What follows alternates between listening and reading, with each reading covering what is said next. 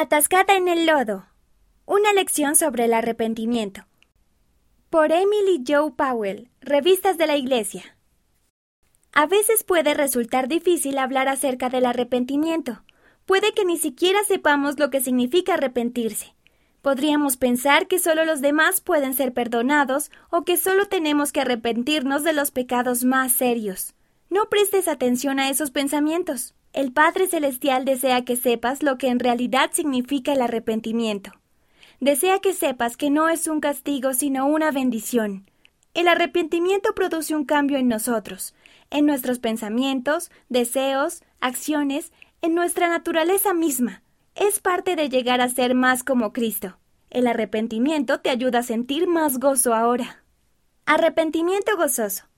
¿De qué manera brinda gozo el arrepentimiento?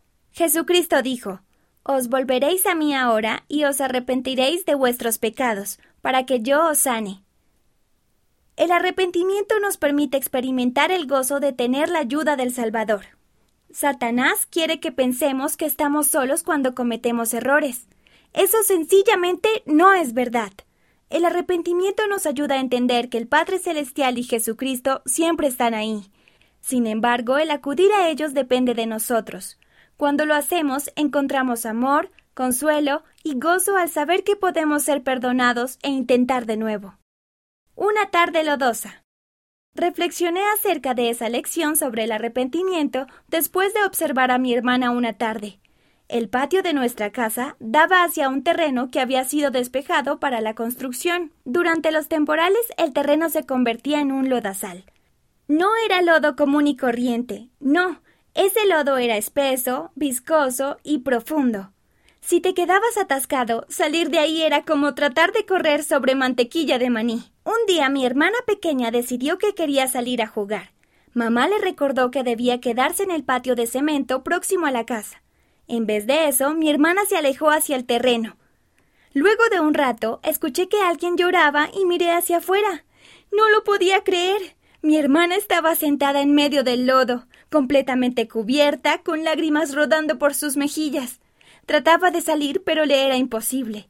Cada vez que trataba de moverse, se hundía más y más en el lodo espeso. Por supuesto salimos rápidamente a rescatarla. Ayudé a mamá a poner unas tablas por las que pudiéramos caminar hasta donde estaba mi hermana, y de ese modo no nos quedáramos atrapadas también. El lodo era tan espeso que cuando sacamos a mi hermana los zapatos y los calcetines se hundieron enseguida purificados por medio de Cristo. La vida puede ser muy semejante a ese terreno lodoso. Si no tenemos cuidado, podemos caer presas del pecado, de las influencias del mundo o de las malas decisiones. Esas cosas son como el lodo espiritual que se adhiere a nuestro espíritu y que nos hace sentir muy mal. Al escoger acudir al Padre Celestial y a Jesucristo, nos damos cuenta de que ellos están ahí, listos para ayudarnos a salir de cualquier situación difícil. Gracias al sacrificio expiatorio del Salvador Jesucristo podemos ser perdonados y volver a ser limpios. Siempre se encuentra gozo al elegir arrepentirse. Gozo indescriptible.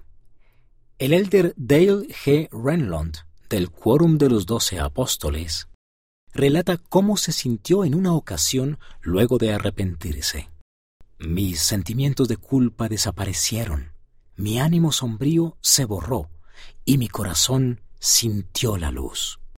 ¿Te has sentido así alguna vez? Escribe en tu diario acerca de una ocasión en la que hayas sentido el gozo del arrepentimiento.